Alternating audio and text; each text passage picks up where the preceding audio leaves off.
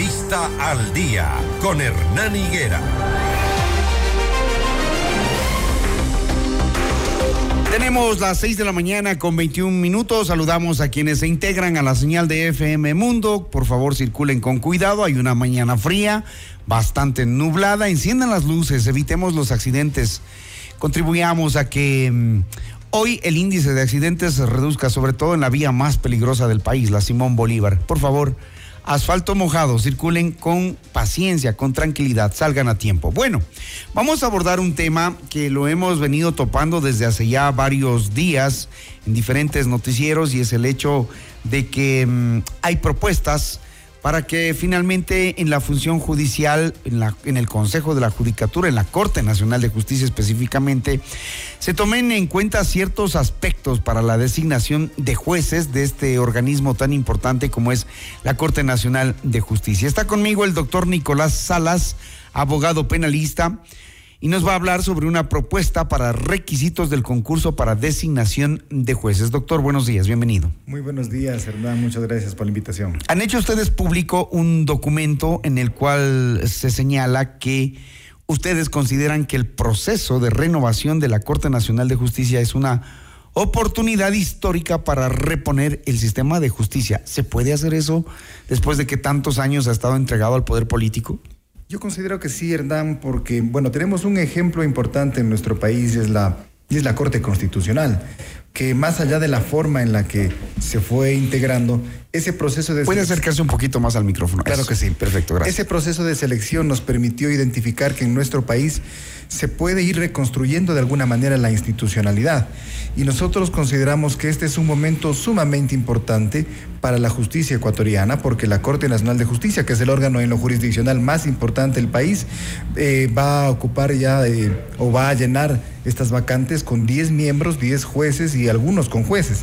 Así que los ecuatorianos creo que debemos estar atentos a esta reconformación. Pero ustedes están señalando que, por ejemplo, el Consejo de la Judicatura está repitiendo un modelo de selección eh, cuyos resultados ya, ya conocemos todos, ¿no? Es por ello que consideran ustedes imperativo y urgente una reforma que incluya en abstracto los perfiles que legítimamente pueden establecer el Consejo de la Judicatura para jueces nacionales. ¿Qué debería cambiar ahí en ese perfilamiento? Bueno, nosotros hicimos una revisión con uh -huh. socio Pablo Encarada, quienes presentamos esta carta abierta al Consejo de la Judicatura, una revisión del reglamento y vemos que en su gran parte es una repetición o una copia del reglamento anterior. Uh -huh.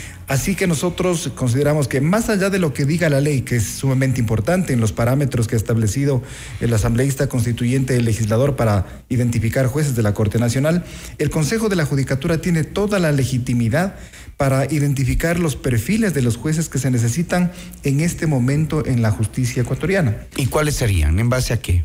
A ver, aquí obviamente es un tema de discusión, hay, hay, varias ideas al respecto, pero por ejemplo nosotros identificamos en, el primer punto que establecemos en esta carta abierta relacionado con experiencia.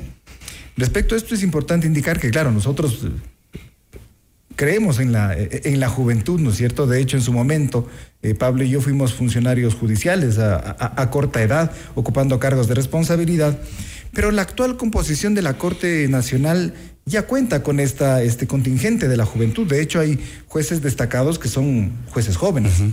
Y consideramos que para esta integración de la Corte Nacional de Justicia debemos contar con algo más de experiencia.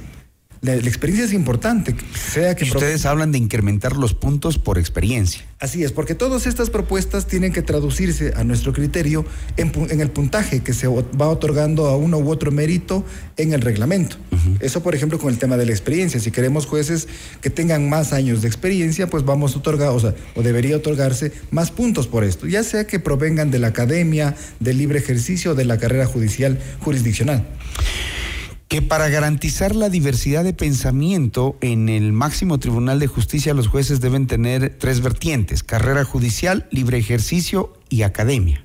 Así es. Nosotros vemos en la actual conformación de la Corte Nacional de Justicia que pertenece en su gran mayoría a jueces que provienen de la, de la carrera judicial, es decir, que provienen desde el primer nivel a cortes provinciales y ascienden hasta la Corte Nacional. Esa es una vertiente importante de los jueces, pero también consideramos que el pensamiento de la Corte Nacional puede diversificarse y enriquecerse y por ende tener mejores decisiones si incorporamos también a más integrantes en la Corte que provengan de la academia y que provengan también del libre ejercicio profesional, porque aquí tratamos tres temas distintos. Una cosa es el juez que viene, digamos, resolviendo durante muchos años, tiene cierto tipo de experiencia. Tenemos al académico que va generando... Otros que tienen mañas también, ¿no? Ah, claro, claro que sí. Y, y, eso se referirá al punto de la probidad que nosotros lo, esbozamos ahí. Eh, en, en el caso de la academia, pues quien hace pensamiento, que piensa en el sistema, que piensa críticamente en el sistema, también debe tener un espacio en la Corte Nacional. ¿sí? Y también quienes como yo estamos en el libre ejercicio durante varios años litigando, que tenemos cada uno una visión distinta y al combinar estas visiones se puede conformar de mejor manera la, Corte Nacional. Dicen ustedes legitimidad de origen, ¿a qué se refieren? Revisar esa parte, ¿cómo? A ver, eh, hay un, un parámetro que es la libre postulación, es decir, cualquier persona que considere que cumple los requisitos para ser juez nacional puede presentarse. Ese es el parámetro general. Nosotros establecemos que se debe dar un valor adicional a aquellas personas que tienen el apoyo, por ejemplo, si yo, yo soy profesor universitario, no lo voy a hacer, no me voy a lanzar a juez de la Corte Nacional por si acaso. Pero conoce de personas que están, digamos, que podrían ser un buen perfil. Claro, pero qué sé yo, una de las facultades de derecho del país o de la ciudad decide presentar y decir, este es mi candidato, o estos son mis candidatos, o estos son los perfiles de, parte de nuestra facultad o de nuestra universidad que nosotros apoyamos. Eso es importante porque lo vimos ya en el concurso de la, de, la Corte Constitucional, que si bien fueron eh, presentados por las funciones del Estado, esto establece una, una, una carga moral o una carga adicional y que a muchos incentiva a presentarse digo, por ejemplo, el doctor Ramiro Ávila, el doctor Agustín Grijalva, el doctor eh, Hernán Salgado, es posible que no se hayan presentado a ese concurso para la Corte Constitucional si no hayan tenido tal vez este empuje moral, si no, no hayan tenido algún tipo de apoyo. Y nosotros creemos que esto es un mérito, es un elemento adicional, así como en el reglamento se establece que, qué sé yo, la persona que tenga algún tipo de distinción académica tendrá un punto, esto también tendría que valorarse eh, con puntos adicionales en el, para el concurso y, legitima aún más, ¿no? Yo siento el, todo el peso de la institución que me respalda, por ejemplo, de mi facultad de Derecho, y esto tiene que valorarse. ¿Y ustedes notan el interés del Consejo de la Judicatura de aprovechar esta oportunidad para redefinir ese reglamento? Nosotros partimos de que eh, la, integración actual del, de la, Consejo de la Judicatura, el doctor Álvaro Román, la doctora Yolanda Yupán y la doctora Solanda Goyes, son personas en primer lugar honestas y esto es muy importante. Es muy importante y que son personas abiertas, que provienen también de la academia y que eh, nos han dado o, han, podido receptar algunas de estas ideas, no son las únicas, y creemos que eh, seguramente van a atender. De hecho, la doctora Yolanda Yupán en un, en un tuit ya se había o había indicado que se va a recibir estas ideas, porque finalmente esto es un, esbozo que se puede desarrollar y pasarse al reglamento. Nosotros convocamos también a través de esto a la, opinión pública, ¿no es cierto? No seremos los únicos que opinamos sobre, sobre este tema y habrán formas de enriquecer este reglamento y que nosotros consideramos debe reformarse. Ahora, en el último concurso que vimos em, para jueces, eh, sobre todo imperó eh, esta conformación de comités de selección, no precisamente con personas independientes, con personas idóneas. Ahí veíamos a exasambleístas, eh, es decir, evidenciaba la, la, situación del manejo político, sobre todo para el, para el tema de la justicia. Ustedes están proponiendo que esos comités se conformen con integrantes de universidades. Claro, aquí hay un tema importante que, a veces puede ser menor y, pasa en el transcurso de los procesos de selección, que es la integración de los comités.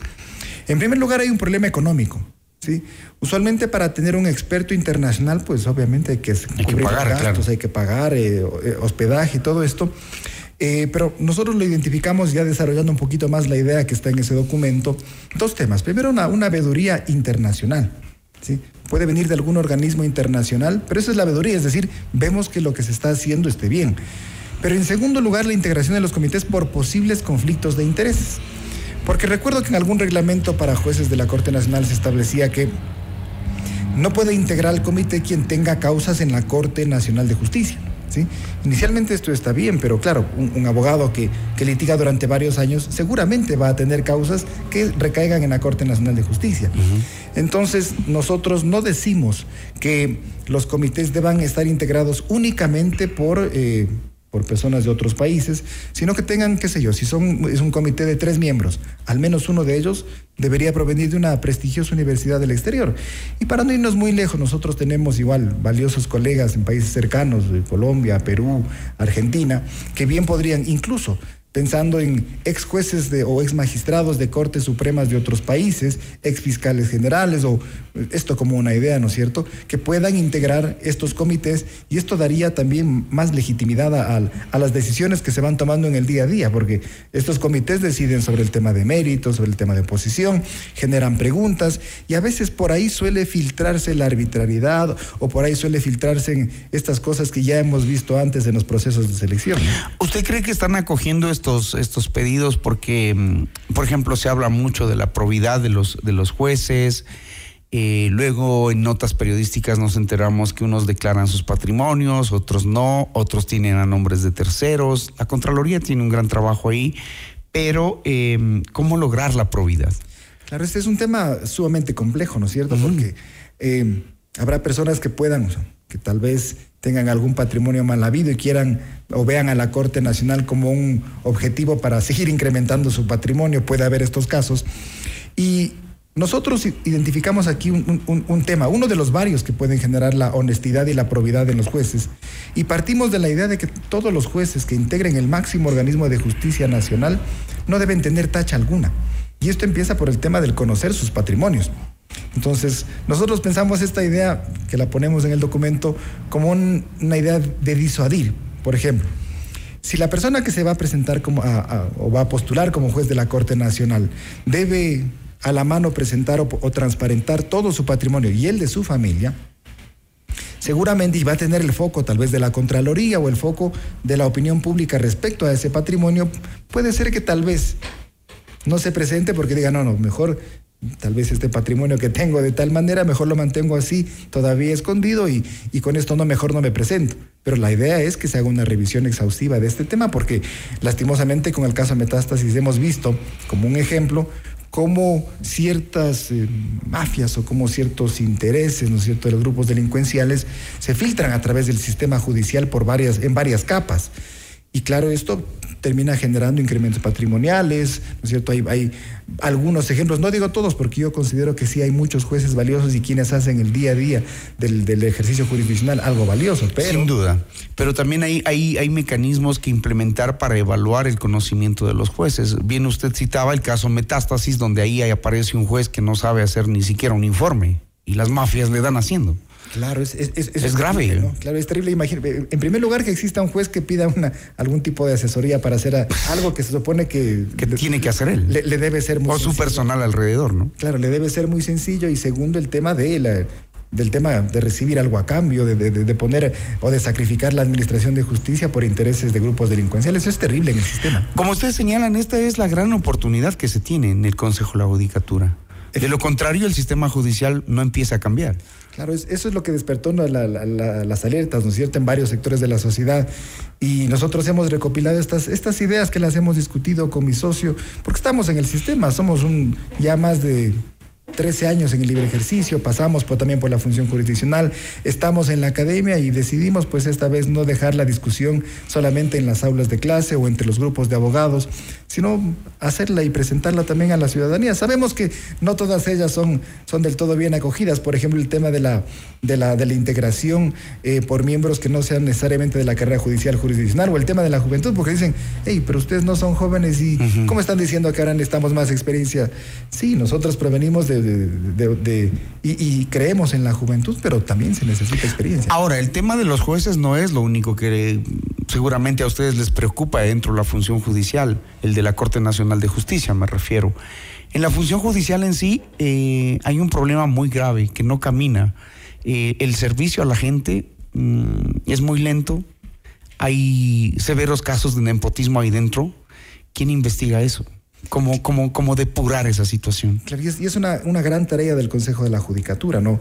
Empieza por... Ustedes los abogados saben lo que hay ahí, lo Sí, que ahí pasa, sí. ¿no? Conocemos el día a día de la función judicial y desde cosas tan pequeñas como, qué sé yo, como la limpieza del- de, los baños en las unidades judiciales, como la seguridad a los usuarios en las unidades judiciales, que ha ido mejorando, digamos, de a poco. Son temas de forma, de temas estéticos. Eh, también hay problemas más graves, como a veces la revictimización a quien acude al sistema y resulta que no tiene respuesta alguna, las demoras, la corrupción, son temas del día a día de la función jurisdiccional y en esto, el primer paso, claro, desde lo más alto, desde los, desde los jueces nacionales, pero también con el tema de la depuración interna. Y esta depuración viene de la mano de los procesos de evaluación. ¿Por qué no replicar estas ideas que si, si después constan en el reglamento a la evaluación de todos los jueces? ¿Por qué no hacer una gran evaluación patrimonial de todos los jueces a nivel nacional? ¿Por qué no dejar solamente este tema de la evaluación de los jueces a temas cuantitativos? Es decir, dejar la lógica de que mientras más sentencias emito soy mejor juez a la lógica de que mientras más sentencias de calidad emito soy mejor juez. Por ejemplo, evaluación en los temas constitucionales. Eh, ¿Cómo dejar de evaluar a un juez respecto a las decisiones que tome en la justicia constitucional? ¿No es cierto? Para intentar evitar estos jueces eh, de cantones remotos, de cantones lejanos, de sistemas Que de toman decisiones sobre temas nacionales. ¿no? temas na- nacionales y, y que a veces, ahí tenemos el ejemplo del, del- del, eh, concurso para defensor eh, público, si no estoy mal, donde varias acciones constitucionales presentadas incluso por, Por propios funcionarios, por de la funcionarios, Defensoría Pública. es. llevan paralizado este proceso durante tanto tiempo. que no quieren moverse de sus cargos, obviamente. Qué poder, ¿no? Y que y aquí hay una, una, una sentencia interesante de la Corte Constitucional que es reciente, creo que es del mes de enero, de finales del mes de enero, donde ya se sanciona y se dispone a, que, a la Fiscalía que investigue el abuso de las garantías jurisdiccionales. Le pongo el ejemplo así rapidito. Una persona presenta una garantía jurisdiccional y después presenta otra y otra y otra con el mismo contenido.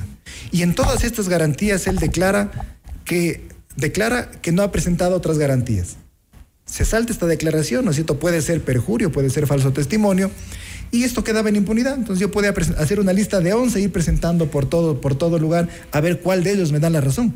Esto es abuso de derecho, requiere una sanción administrativa para el abogado que utilice el derecho de esa claro. maniobra.